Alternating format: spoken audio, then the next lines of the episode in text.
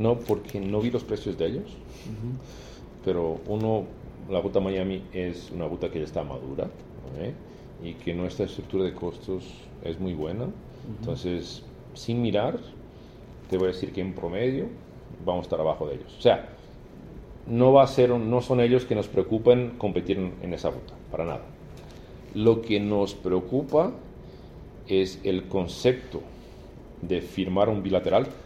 Tú, sabes cómo funcionan las, las, las reglas entre países. O sea, dos países, normalmente a través de Cancillería, se sientan y dicen, ok, queremos mejorar la conectividad entre ambas partes. Entonces empiezan a discutir lo más básico. Entonces dicen, ok, te voy a autorizar a, volar siete veces por semana tu aerolínea y tú me autorizas siete veces por semana. Eso es la primera y tenemos muchos casos.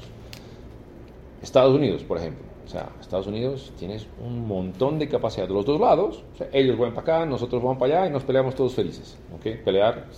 Ahora, estos bilaterales, España lo mismo.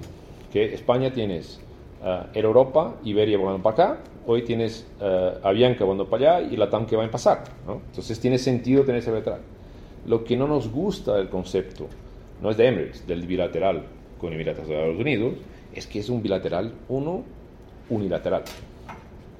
¿Cuál aerolínea colombiana tiene interés de volar a Emiratos? Avianca no va a volar, TAM no creo. Satena tampoco. Entonces, tampoco. Entonces lo que quiero decir es, los bilaterales tienen que haber un gana-gana de ambas partes, que es, ok, tú, tienes, tú puedes transportar pasajeros, pero yo también te voy a tener la oportunidad de competir y transportar pasajeros. No pasa en Colombia.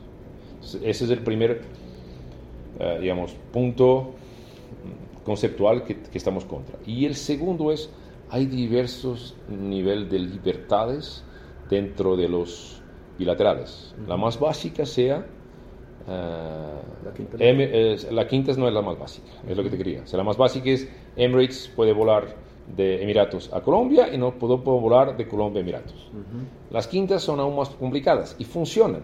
Y funcionan de nuevo si hay reciprocidad. Aquí tienes una aerolínea que está entrando en un mercado maduro que las americanas y las colombianas le están invirtiendo hace años, Para que sea rentable y que tienes un montón de pasajeros que ya están volando. Entonces es como, no tienen que invertir nada. Ellos tienen el avioncito allá y naturalmente se va a llenar. ¿no? hace sentido. O sea, si quieren las quintas, que les des quintas para algún lado en que nadie vuela. ¿No? O sea, estoy exagerando un poquito, pero no sé, vuelan. No, o sea, o no, o Miami, Banquilla ya, o sea, Villavicencio, estoy jodiendo. Pero, pero, pero alguna ruta que no esté operada y que traiga algún beneficio para el país. Nuestra pelea no es Avianca, lo decía, no nos va a impactar. No va a impactar, no sé, es más de que mirando al futuro, cuando se firmen bilaterales, se firmen bilaterales que es gana-gana para el sector, para Colombia, ¿no? Porque al final, o sea, el, el, son esas rutas que llamamos rutas troncales, que también después nos permiten agregar vuelos regionales a nuestro hub para llenar esos vuelos. Entonces, son, es el, el Bogotá-Miami, el Bogotá-New York, el Bogotá-San Paulo, el Bogotá, todo donde va, que después nos va al año pasado a permitir abrir viales. Porque tú vas a poner, tener pasajeros suficientes, no que vuelen el Bogotá y Piales, porque no te justifica poner un vuelo, pero que pueden volar todos esos vuelos, ¿no? A un segundo Villavicencio, o sea, un montón. Entonces, es, es como Avianca, ese vuelo no me molesta, como sector me molesta, y sobre todo como decir, cuidado, mirando al futuro, para que cuando se firmen bilaterales, hay interés de los dos países.